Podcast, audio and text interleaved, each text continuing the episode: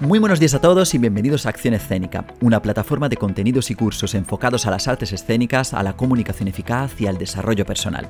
Soy Cristian Nila, actor licenciado en arte dramático con una formación y una experiencia profesional en canto y en danza, y para mí será un placer acompañaros en este nuevo episodio de nuestro podcast. Hoy entrevistaré a un amigo, a un compañero de profesión, pero sobre todo a un gran actor que nos ha mostrado su talento en teatro, en cine y en estos últimos años también en televisión, encarnando a Hipólito de la serie Puente Viejo, uno de los personajes más queridos por el público de la pequeña pantalla. Seguro que ya sabéis de quién estoy hablando. Hoy entrevistaremos a Selu Nieto, que nos desvelará todos los secretos de cómo abarcar una buena creación de personaje. Pero antes de empezar, recordaros que estamos en Facebook, Twitter, Instagram y LinkedIn y que por supuesto para ver todo nuestro contenido y nuestros cursos online y presenciales, visiten nuestra web accionescénica.com.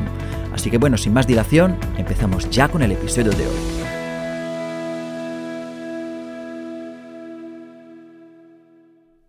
Hola a todos de nuevo, muchísimas gracias por estar un episodio más con nosotros.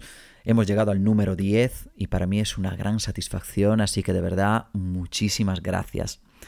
Es un gran placer para mí hoy poder entrevistar a un artista como Selu Nieto. Lo llamo artista queriendo porque para mí él es más que un actor. Trabaja desde la intuición, desde el arte y crea personajes poéticos y muy entrañables que se quedan en los corazones de todo el público. Hoy Selu nos desvelará cuáles son sus secretos a la hora de crear un personaje y nos abrirá las puertas de su mundo, que es muy muy especial. Pero bueno, no quiero adelantar nada porque este es un episodio muy mágico y quiero que lo disfrutéis al 100% igual que lo hice yo durante la entrevista. Pero bueno, antes de empezar, como siempre, recordaros que podéis escucharnos en todas las plataformas: Apple Podcast, Spreaker, Google Podcast, Spotify, iBox, Castbox, SoundCloud y desde hace poco también en Deezer y si estáis en Estados Unidos, en iHeartRadio. Así que bueno, estamos en todas, todas las plataformas, ¿eh? no tenéis excusas. Os agradecería muchísimo que me dejarais una valoración y un comentario en Apple Podcast, porque así nuestra plataforma podrá llegar cada vez a más público. Pero bueno, ahora sí que sí, os dejo con la magia de Selu Nieto.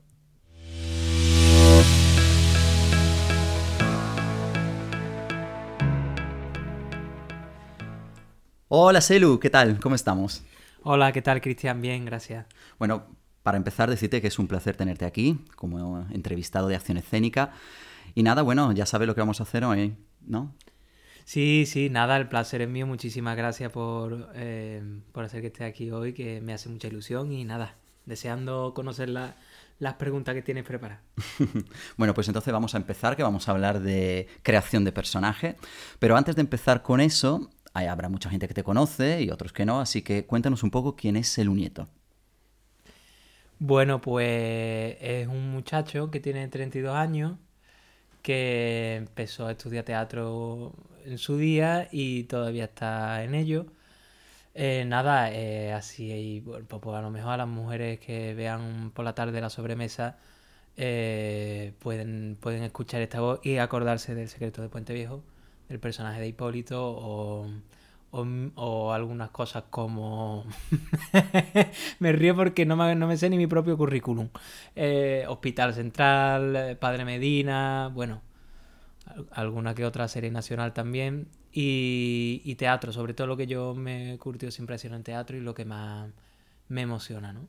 Bueno, y, y seguramente ahora te vamos a ver también en una obra, ¿no? Que vas a estrenar dentro de poco en el Teatro Central. Correcto, el 22 de noviembre y 23 de noviembre estaremos en el Teatro Central con Dolores. Muy bien. Bueno, para, esta obra luego tengo unas preguntitas, pero vamos a empezar con nuestra creación de personaje, a ver qué es lo que nos cuentas.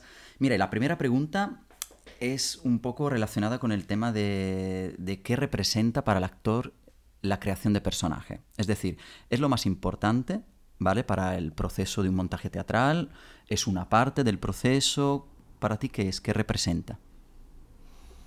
Bueno, yo creo que aquí depende un poco de, pues, del punto de vista, o sea, yo te hablo desde, mi opinión, ¿de acuerdo? Sé que, que, no será para todo el mundo igual, pero para mí es fundamental porque, porque bueno, creo que, que, que es un gran apoyo y una gran herramienta para, la, para el actor cuando, cuando estamos perdidos, eh, apoyarse en el personaje. Esto hablo a, nivel de herramienta, ¿no? Porque, bueno, pues Eh, muchas veces, aunque esté el apoyo del texto, el apoyo de la función y el apoyo de la dirección y de, todo, eh, y te puedas agarrar a eso, por supuesto, muchas veces es verdad que tienes un día cruzado como actor o tienes un día que estás más menos concentrado de lo normal o lo que sea, y si el personaje está presente en el escenario, eh, tienes una gran herramienta a la que agarrarte porque ya sabes que no te tienes que preocupar que va a hablar el personaje, que no vas a hablar tú.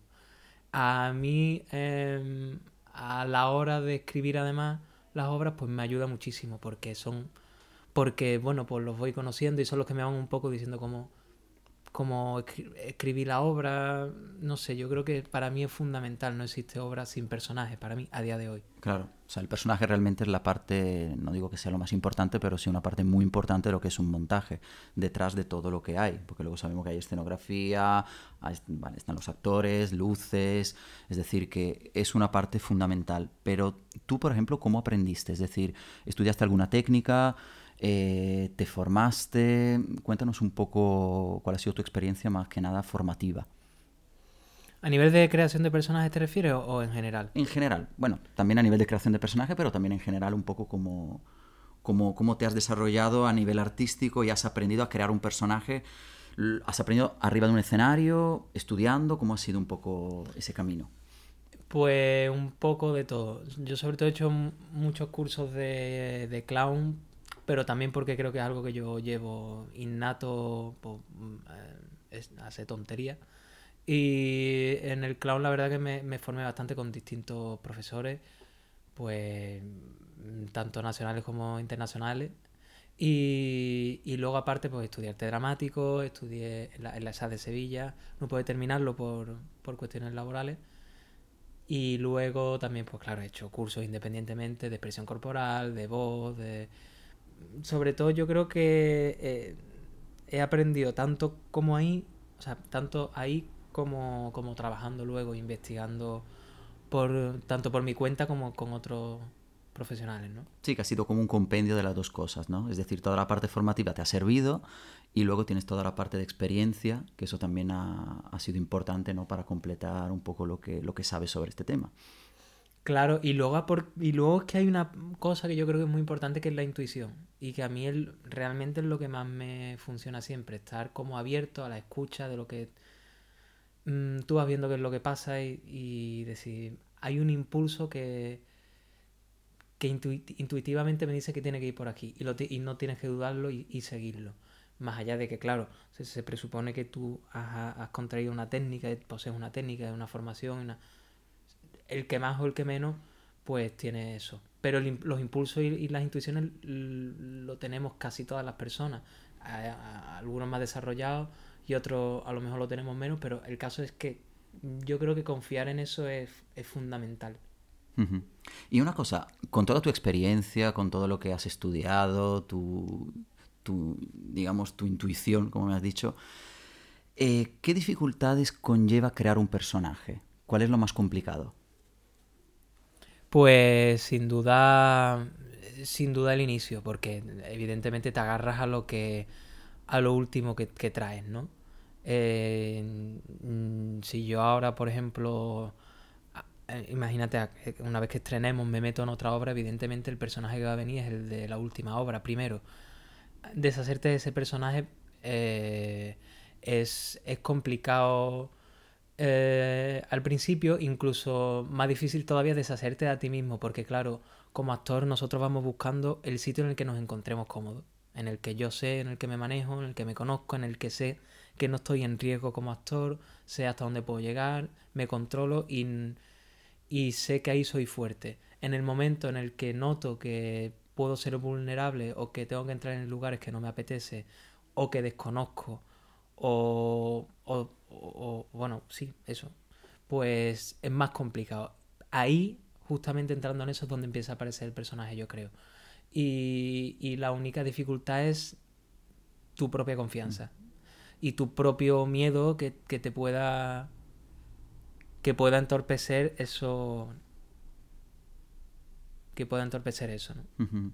pero crees realmente tú lo que me has dicho ahora es que las dificultades y los miedos sirven también para crear un personaje, ¿no? Si, sabes, si eres consciente de ello, sí, claro. Yo creo que sí que todo sirve. todo sirve para, para todo. O sea, teniendo en cuenta que cuanto, como decía, como decía aquel, cuanto más vives, mejor actor eres. Pues claro, te, todo va con tu experiencia como persona, ¿no? No se puede ligar una cosa de la otra. Entonces, pues bueno, yo, yo creo que si sabes cuáles son tus lugares de miedo o tus fronteras que no quieres traspasar, pues eres fuerte para decir, vale, esto es aquí, venga, voy a lanzarme, voy a intentarlo, a ver, a ver qué es lo que pasa. Si realmente es que no hay nada que perder, lo único que puedes perder es la paciencia, pero poco más. la paciencia, ¿no? Porque la habrás perdido muchas veces. Pues, mm, bueno, pero porque yo soy impaciente, pero... Pero no, no, es cuestión de confiar y decir, mira, eh, puede que vengan mil millones de cosas, de obstáculos, puede que esto no esté, o que no. Da igual, eso encajará, terminará encajando, terminará pasando, porque no es algo que yo piense que se van a, alinear los planetas, no, sino porque eh, va saliendo solo, se va ajustando todo, es que va ocurriendo. Eh, el tiempo hace que las cosas vayan colocándose donde se tienen que colocar. ¿Y tú qué crees? ¿Cuáles son los errores o las creencias más comunes que tienen los actores a la hora de crear un personaje? Porque luego hay muchas escuelas, mm, hay gente que ha aprendido trabajando, gente solo estudiando. Un poco por tu experiencia y tu intuición, ¿cuáles son los errores más comunes? No, no sabría muy bien responderte a eso porque yo creo que errores, errores como tales no, no, no querría ver, porque supongo que, todo, cada uno tiene su manera de hacerlo. Errores no, yo quizá, o sea, er, er, errores como tal a la hora de construir no, sino quizá el, error más grande que cometamos todos es lo que te comentaba antes. Eh, el miedo a no querer salir de donde estoy, en mi zona, este, este es mi sitio y, y si me salgo aquí, ¿qué va a pasar? Y yo creo que es, e, ese puede ser un, gran error para, para nosotros los actores. Creer a lo mejor que yo valgo para un tipo de personaje, que doy un perfil, a lo mejor no me atrevo a meterme en otra piel, a lo mejor muy, muy lejana a mí, por miedo a equivocarme por miedo a no estar a la altura o... Sí, y nuestra cabeza también es un gran error porque empieza a decirnos cosas de tú esto no lo sabes hacer o tú esto no, no vale o no sé cuánto. La cabeza nos despista muchísimo y no y creo que nos desconcentra mucho y nos aleja mucho de, del, arte del arte teatral en este caso que para mí es puramente intuitivo y emocional creo que el, proceso mental tiene que desaparecer en la mayoría del tiempo porque no, no ayuda yo creo ¿Y qué tipo de entrenamiento aconsejarías, por ejemplo, para empezar a trabajar con un personaje? ¿Desde dónde empiezas tú normalmente? ¿Empiezas por el cuerpo, por la parte emocional, por la biografía? Mm, cuéntanos un poco. Pues nuevamente te digo que es un poco intuitivo. Con cada proceso ha sido un poco diferente. Había, había procesos en los que yo tenía ciertos personajes en la cabeza y, quería ir probando con el actor cómo iba sucediendo y eso. Y hay otros personajes que, he escrito, por ejemplo, como es el caso de Dolores, eh, hay un personaje femenino que interpreta a Estela Alonso y, en ese caso yo he construido un personaje sabiendo para quién lo construía. O sea, mm, sabiendo para quién lo escribía y con quién podía trabajar. Y luego ha sido un poco de, de toma y daca. Pero, pero yo sabía a, dónde iba. Porque, porque creo que evidentemente tú tienes que, que saber con los miembros con, con los que trabajas. Es decir, yo no yo qué sé, no, no pondría nunca, no cocinaría un, un de ternera en un restaurante vegetariano porque no, no tiene sentido. Pues lo mismo, yo a lo mejor no me escribiría o no intentaría entrar o crear un personaje de, pues yo qué sé, de, algo que no esté conmigo. No porque yo tenga el miedo de que eso no lo pueda hacer, sino porque creo que, que, que bueno, que no conectaría con, con, con eso. Entonces, a a la hora de de la creación del personaje, eh, si es verdad que es un poco estar a la escucha de lo que va pasando. Pues a lo mejor yo veo algo por la calle que me inspira, o, un, o hay cierta música, música que me lleva a algo, o, un, o cierta ropa, o cierto caminar. Yo siempre parto de, de lo físico. Es verdad porque, porque creo que es el apoyo, como te decía antes, para que venga lo demás. Yo conozco cómo resuena este cuerpo y una y si lloro no va a resonar y un llanto no va a resonar igual en una persona que tiene una cojera que en una persona que anda con, con, con, total, bueno, normalidad por llamarlo de alguna forma, ¿vale? que, no, que anda sin cojera. Entonces no, no, puede ser lo mismo, porque esa cojera es una cicatriz del personaje, entonces nos cuenta cosas y nos cuenta que va a llorar de cierta manera. Vale, entonces tú estás hablando de, la parte corporal, que dice que es una parte fundamental y que para ti es importante a la hora de crear un personaje. Eh, cuéntale un poco a, nuestros seguidores qué diferencia hay entre creación interna de un personaje y creación externa. Yo no lo, no, lo divido como tal eh, eh, conscientemente a la hora de la creación. Una cosa va llevando a la otra. yo creo que lo, que lo que te decía, cuando tú tienes bien bien arraigado eh, la fisicidad del personaje, que no solo es pongo una mano aquí, pongo la otra allí, sino una sensación de, energía en, movimiento, eso te va llevando también a la energía, a la construcción interna, por decirlo de alguna manera.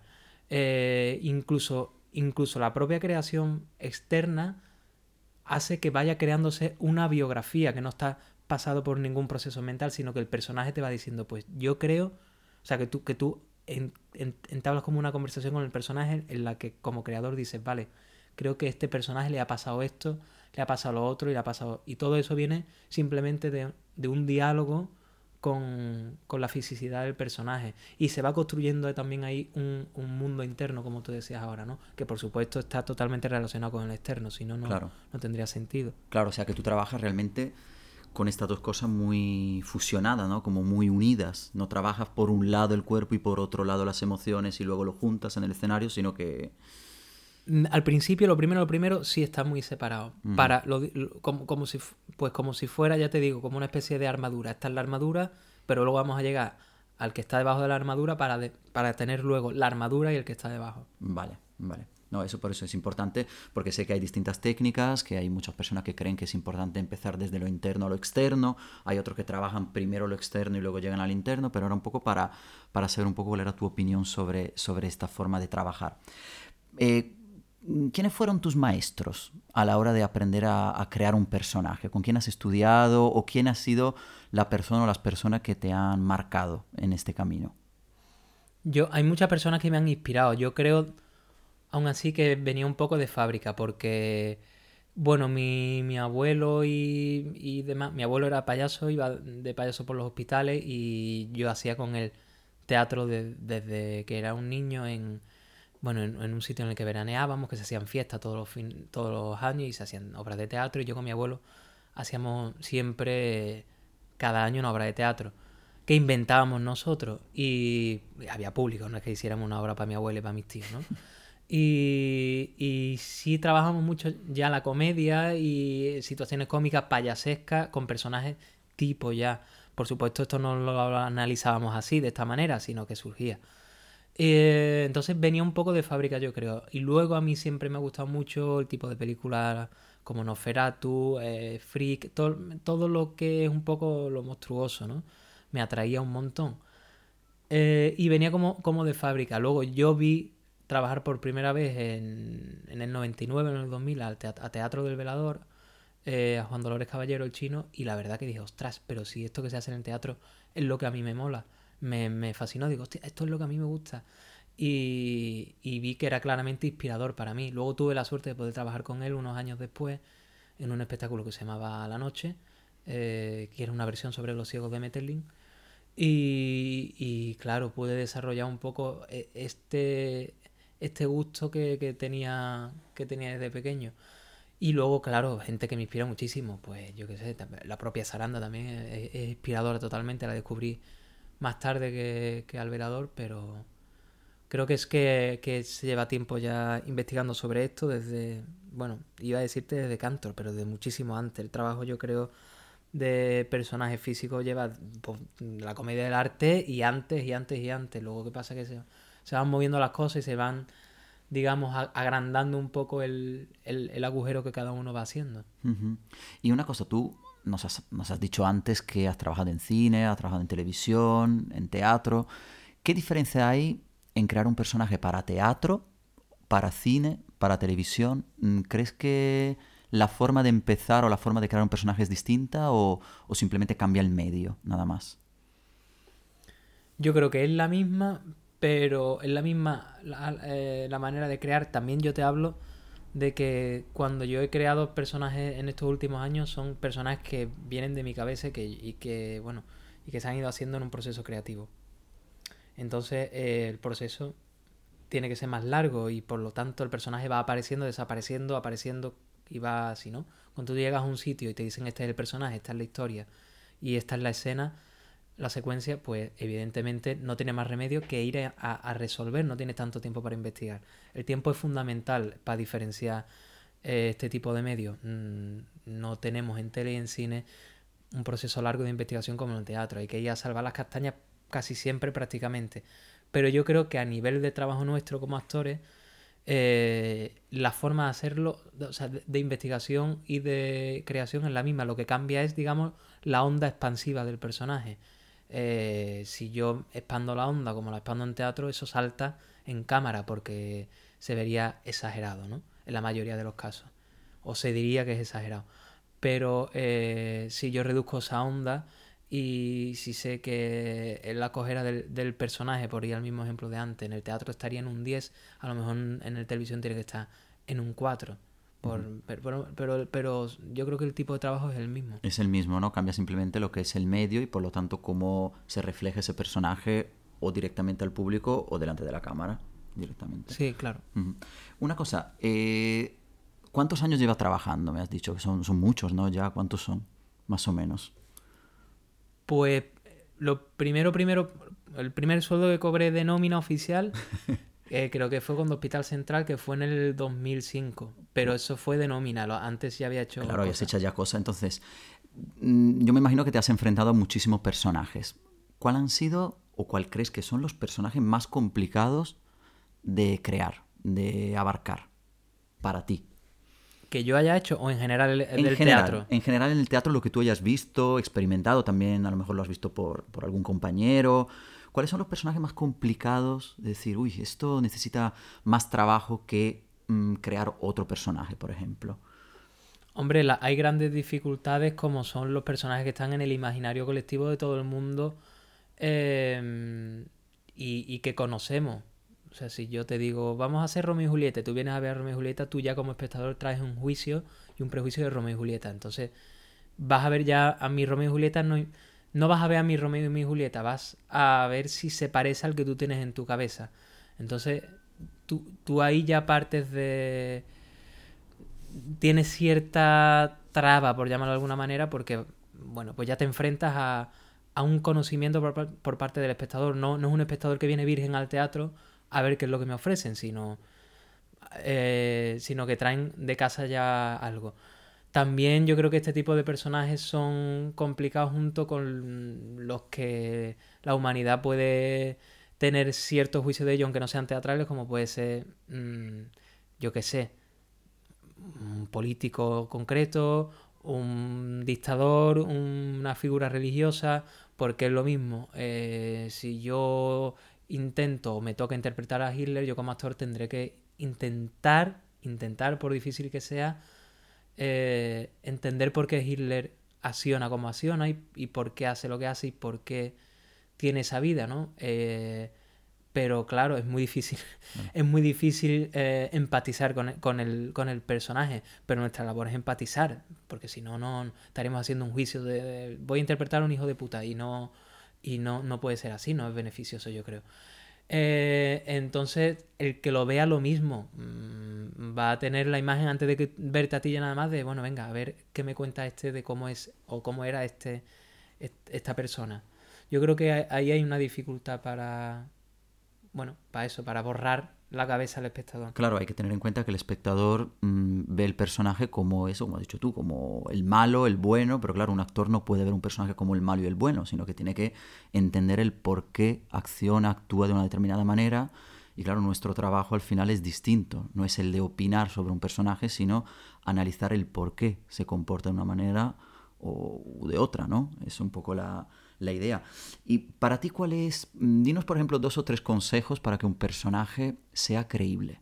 ¿Qué es lo que, a la hora de crear un personaje, cuáles son esos dos o tres puntos que tú crees importantes para que ese personaje pueda aparecer de verdad? Da igual que sea un personaje que conocemos, como tú has dicho, algo que está en el imaginario colectivo, o también un personaje imaginario que nadie conoce, pero ¿cuáles son esos puntos importantes?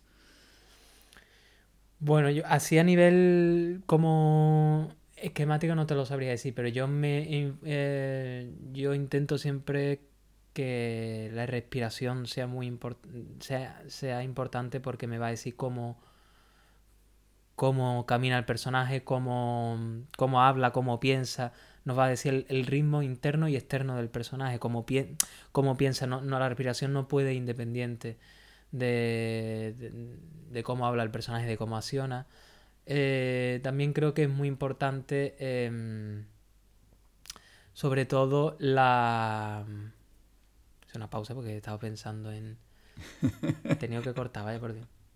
Se me ha olvidado hasta la pregunta. No, es decir, ¿cuál es, eh, digamos, los tips y las tres claves para, crear un personaje creíble? Tú me has dicho ahora la respiración, que para ti es muy importante ver cómo respira un personaje, porque a veces, verdad que nos ponemos muy nerviosos y a lo mejor nos olvidamos de algo tan básico como la respiración. Pero mm, hay algo más que tú digas, mira, yo sé que haciendo esto, pues si tenemos en cuenta este detalle, pues ya...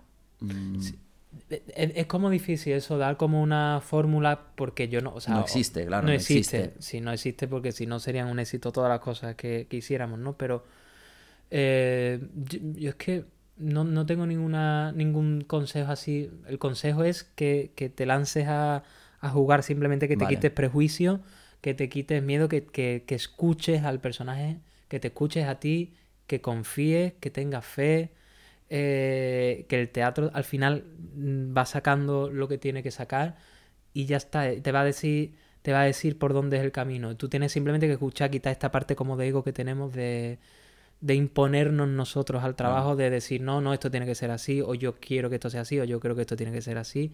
Y si te quitas eso, mm, te, lo va diciendo el propio proceso. Y, y yo creo que la credibilidad o la, o la verosimilitud de cada uno que, se le, que pueda tener ese personaje en la que cada uno le, le pueda, le pueda aportar, vivir, vivir el momento, lo que está pasando. además creo que también la frase esta de que la realidad supera la ficción es una buena metáfora para el tema del personaje, porque a veces creemos que no, ese personaje no es creíble y al final en la calle vemos personajes que probablemente si los pusiéramos arriba en un escenario serían teatrales totalmente, vamos. Sí, sí, sí, nos ha pasado muchas veces, ¿no? Eso que tú dices, uy, mira, mira, eso lo, eso lo haces tú y te dicen que es exagerado. Es que, pero por lo que te digo, porque tú te sientas con, como espectador a, a, emitir un juicio ya directamente. Es verdad que eh, el otro día un amigo me decía, eh, habría que hacer un casting para espectadores. Porque es verdad, porque eh, como espectadores vamos muchas veces, bueno, a ver qué me cuentan, bueno, a ver no sé y, no, y no nos sentamos libremente, vírgenes en el teatro, simplemente a, intentar recibir lo que nos dan. Que es, que es muy fuerte eso, que, que hay un trabajo detrás enorme que han hecho las personas que están ahí para, bueno, porque necesitan contar algo y porque te lo quieren contar a ti. Y muchas veces como espectadores vamos como con con las defensas puestas de... A juzgar, ¿no? A veces. Sí, sí, en general, en teatro y en todo... Últimamente en, en, muchos otros sitios, ¿no? También en muchos otros medios. Bueno, a ver qué nos cuenta e intentar buscar el fallo de las cosas en vez de disfrutar de lo que nos están dando. Y vamos ahora a hablar un poquito también a, a nivel de, de, actores, así que conoce, porque llevas muchos años trabajando y habrás trabajado con, con muchísimos actores durante un rodaje, una obra de teatro. Eh, ¿Qué tipo de personaje destacarías y qué compañeros que lo han interpretado destacarías ahí como, como trabajo de personaje? Mira, me ha gustado esta persona haciendo esto por, por esto y esta por lo otro. Pues mira, eh, en Puente Viejo había un actor que se llamaba Enrique Benavent que hacía de mi padre. Eh, he aprendido muchísimo con ese, con ese compañero, le tengo mucho cariño era un magnífico, está vivo, ¿eh? digo, porque ya no trabaja eh, con nosotros. magnífico cómico, tenía un sentido del ritmo. Al principio a mí me, me lo decía siempre, ¿no? Me, me, ayudaba mucho con eso, con el tema del ritmo, de, de, entrar donde tenía que entrar, porque es verdad que es que todo, todo tiene un sentido tan musical, el, propio teatro, de, de estar en la escucha, creo que tiene mucha relación con la música, es saber dónde viene el silencio, dónde viene la pausa, dónde viene el crescendo, dónde viene eh, una blanca, una corchea. Es, es como una partitura que se va formando y ahí es verdad que, bueno, a mí me gusta mucho la música y, y, intento, intento desarrollar el oído siempre, pero es verdad que ahí él al principio con la comedia me ayudó bastante y tenía un personaje compuesto muy bien, que es el de Pedro Mirañar, mi padre, muy gracioso y creo que encajaba a la perfección. Luego también eh, otros compañeros con los que he trabajado que me gusta, que me gusta cómo compongan. Bueno, en Teatro del Velador he, coincidido con muchísimos auténticos, auténticos cracks, yo qué sé, y además que son amigos, Eduardo, Eduardo Tobar, eh, Silvana Nava, eh, yo qué sé, y compañeros por los propios de, de, la plancha. Bueno, ahora Esther Alonso con Dolores, María Díaz, Manuel Ollero Piñata, mis compañeros propios son unos cracks, es que son muy buenos, lo, hacen muy bien y componen muy bien porque he tenido la suerte de contar con actores que, son, que lo dan, que se entregan. Y eso es muy importante porque el personaje que componen se ve que, está vivo porque, porque se lanzan y se entregan y para mí eso es fundamental. Que, que tú digas, venga, ya está, que me tiro a la piscina y me tiro y ya veo si está vacía o no está vacía, pero yo me voy a tirar. Y, yo creo que eso cuenta muchísimo.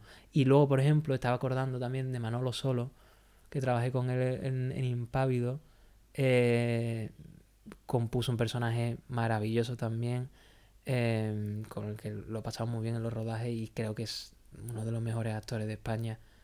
Y, hay bastante lo que pasa que, ahora mismo, la verdad, no, no me voy a poner a hacer memoria porque te duraría el programa un montón, pero hay bastantes mm, actores eh, españoles que componen y que trabajan desde la composición de personajes. Sí, porque hoy en día también se juzga mucho eso de, ah, bueno, ese está haciendo de sí mismo, ¿no? Eso es verdad. O sea, hay actores que hacen de sí mismo, ahora no vamos a dar nombres porque no vamos a sacar los trapos sucios, pero es cierto que, que hay también una tendencia a trabajar sin crear realmente un personaje, sino aprovechando lo que, lo que uno tiene, o sea, solo lo que uno tiene. Que no es fácil. Por ejemplo, yo no lo sé hacer. O yo no lo hago porque no lo sé hacer.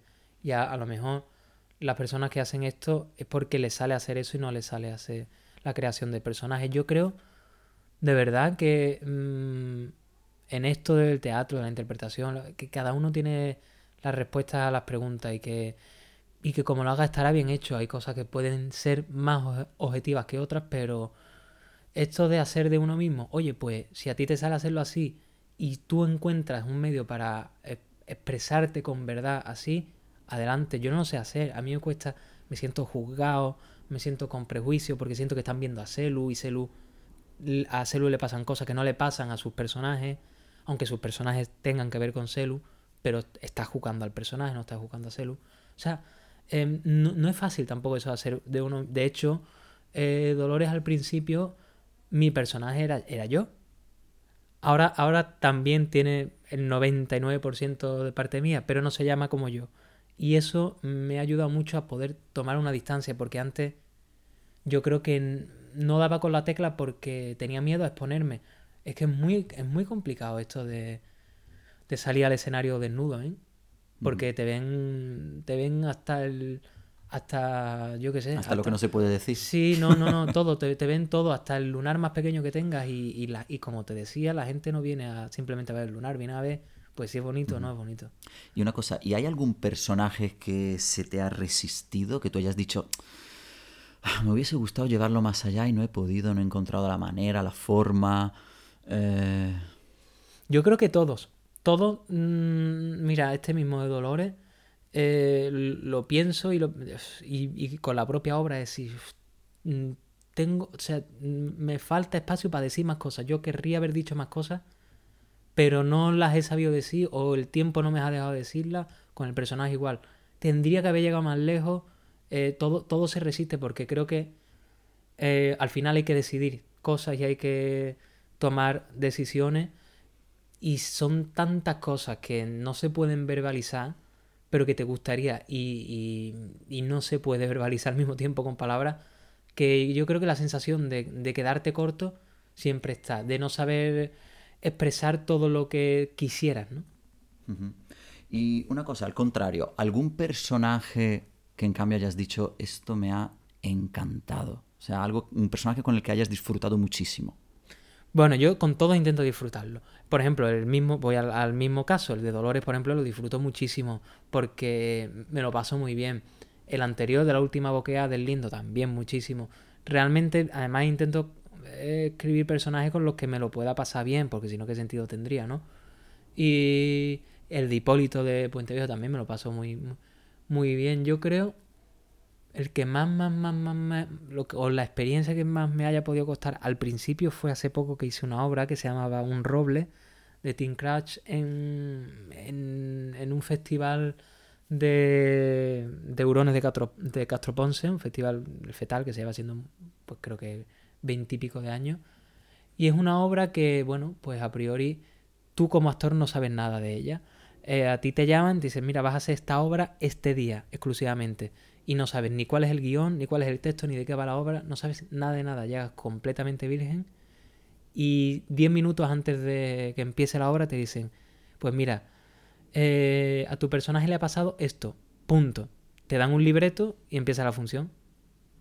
Y directo, y no sabes, claro, y con un pinganillo te van diciendo lo que tienes que ir haciendo, lo que tienes que ir diciendo, entonces tú vives por primera vez la obra sin saber nada de ella y el viaje, claro, es muy difícil no juzgarte como actor de, hostia, esta frase la he dicho ahora, ¿qué más la he dicho? Porque no saben, porque estás leyendo a primera vista, leyendo e interpretando a, primera vista para un público. Y esa experiencia, empezar fue súper complicada, pero luego lo mismo, te va soltando con, confianza, fe, y, va, y, vas, y va saliendo, va saliendo, va saliendo, va saliendo. Y al final fue una maravilla. Claro, lo que pasa es una, claro, una, experiencia distinta. Oye, y tú eres director y eres actor, ¿vale? ¿Qué papel tiene el, director en toda esta creación del personaje? ¿Crees que ayuda, que a veces no ayuda? Tú como, como actor y como director, ¿cómo ha sido tu experiencia por, los, por las dos partes a la hora de crear un personaje? ¿Que si el director ayuda al actor o no? Sí. Yo creo que sí, que ayuda, hombre, claro, el director. Mm, el director tiene. Tiene. O cree, o cree que tiene respuestas eh, para cosas que el actor a lo mejor todavía ni se ha preguntado. A lo mejor pueden que no sean respuestas verdaderas, pero. O, que nos ayuden en el camino, pero tiene algunas respuestas más porque, bueno, tiene en su cabeza. Es súper. El personaje de ese actor, el del otro, el del otro, el de otro. Tiene la alineación, tiene, tiene más cosas en la cabeza. En nuestro caso es peculiar, ya te, ya te lo digo por eso, porque se va creando la obra. Entonces el director, aunque tenga una imagen preconcebida de lo que va a pasar, de lo que va la obra, de, todo eso, se va encontrando con la propia obra también. Y la obra al final es la que va ayudando al director y a su vez este al actor.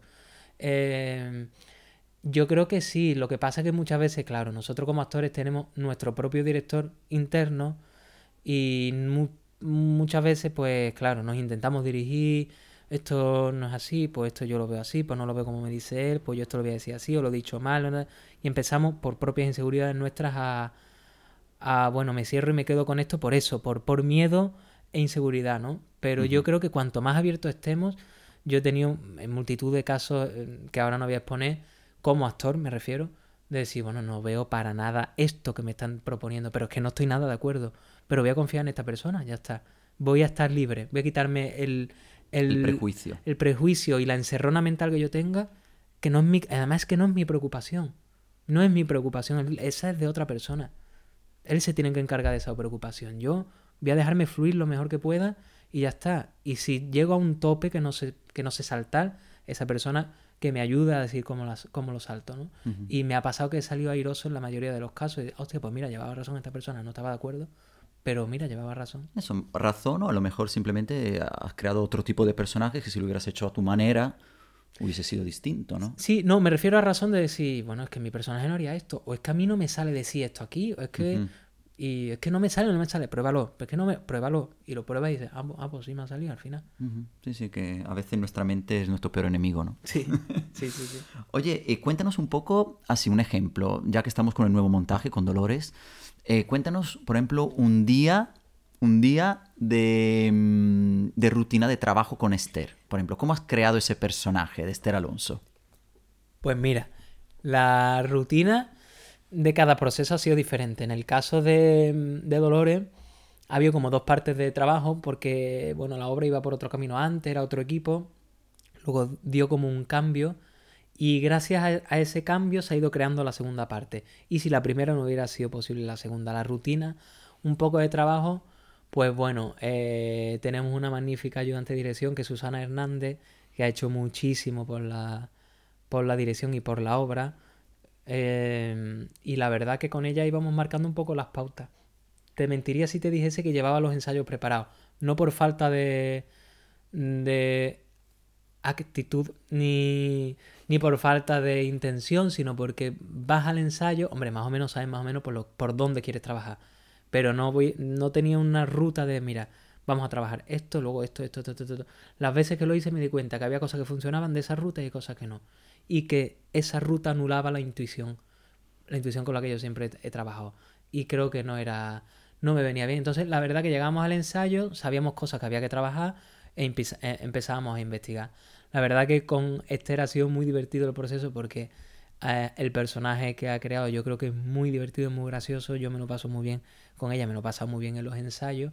Era la primera vez que trabajábamos juntos en el escenario y entonces, eh, bueno, a ver cómo nos encontrábamos, yo creo, porque claro, es como, bueno, pues como vas a una cita, ¿no? Cuando vas a una cita ciegas por primera vez, dice, pues a ver, le gustaré, no le gustaré, me gustará, mm, comerá con la boca llena, no comerá con la boca llena, yo qué sé, lo que te, te preguntan, ¿no? Cuando vas a una cita, mm, encajaremos. Y sí, eso habrá, ha sido, ha sido un proceso, y está haciendo, porque todavía no ha terminado, un proceso muy, muy, bonito. Y no es porque esto lo vaya a escuchar ella, sino porque, porque es la verdad, ¿no? Y nos hemos reído muchísimo y creo que tiene mucho potencial el personaje que ha creado. Y en el caso de Dolores, em, ¿pensaste primero en los personajes y luego en la historia? O historia y luego los personajes? También, también, saber un poco si es tu tónica de trabajo, pensar primero en una cosa y luego en la otra o... Mm, en los anteriores montajes, por ejemplo, en Los Perros, mm, no había una historia cerrada ni unos personajes claros. Había como un... es más como crear el mundo. Porque también en La Boca y en Dolores como, bueno, ¿cuál es el mundo en el que transitan o el que me apetece hablar y por qué me apetece hablar de esto? ¿Qué me toca de esto? Los perros tenía, sentía que tenía que hablar del encierro, de, de las ansias de libertad, de, del abandono, de la soledad. Y al principio, de hecho, los, personajes eran tres perros. Y luego fuimos encontrando que eran, al hacerlo, no fíjate, pero tiempo haciéndolo, un mes por lo menos. Decíamos, es que estos no son, es que no son perros, es que son otra cosa, pero no sé qué son. Y descubrimos que eran niños. Pero, de, pero te das cuenta en el ensayo, en el local de ensayo, y eso no, no lo puede ver una cabeza.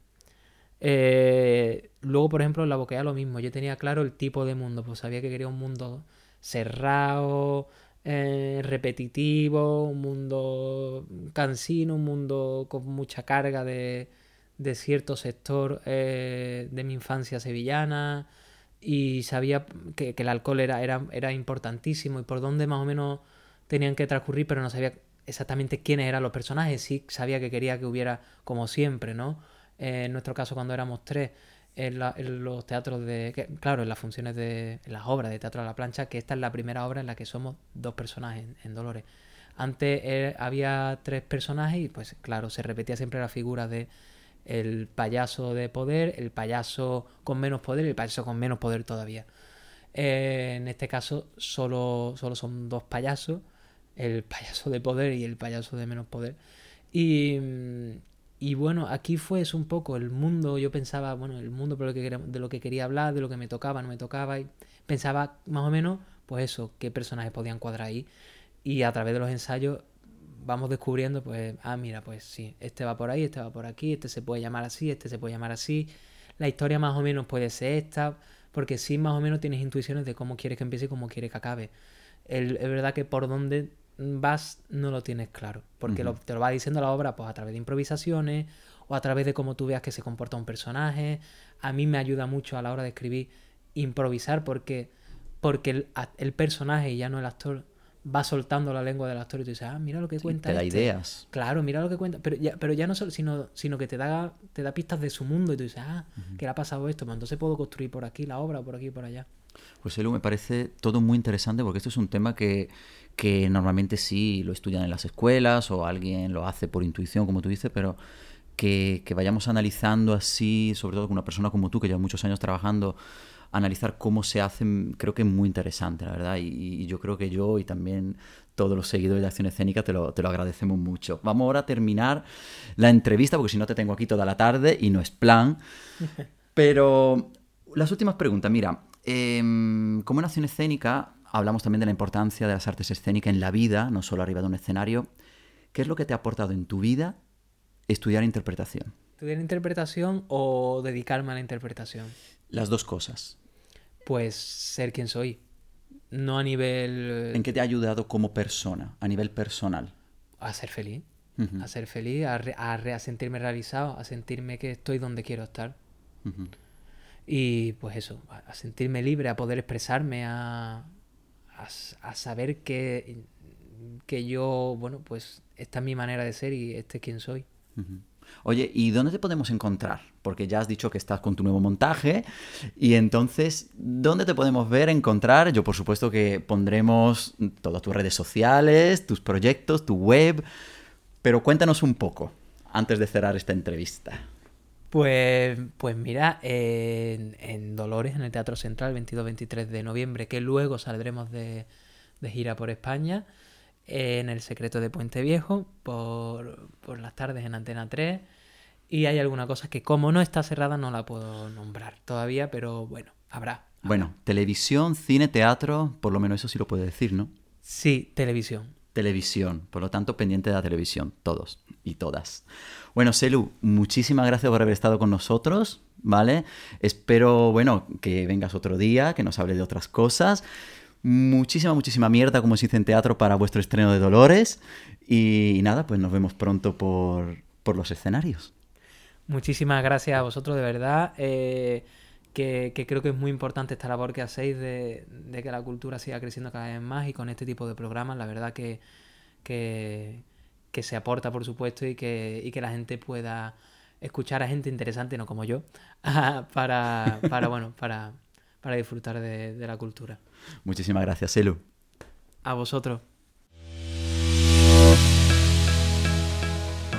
Bueno, gracias a Selunieto hoy hemos aprendido muchas cosas nuevas sobre cómo crear un personaje desde la nada para que sea creíble y pueda cautivar al público.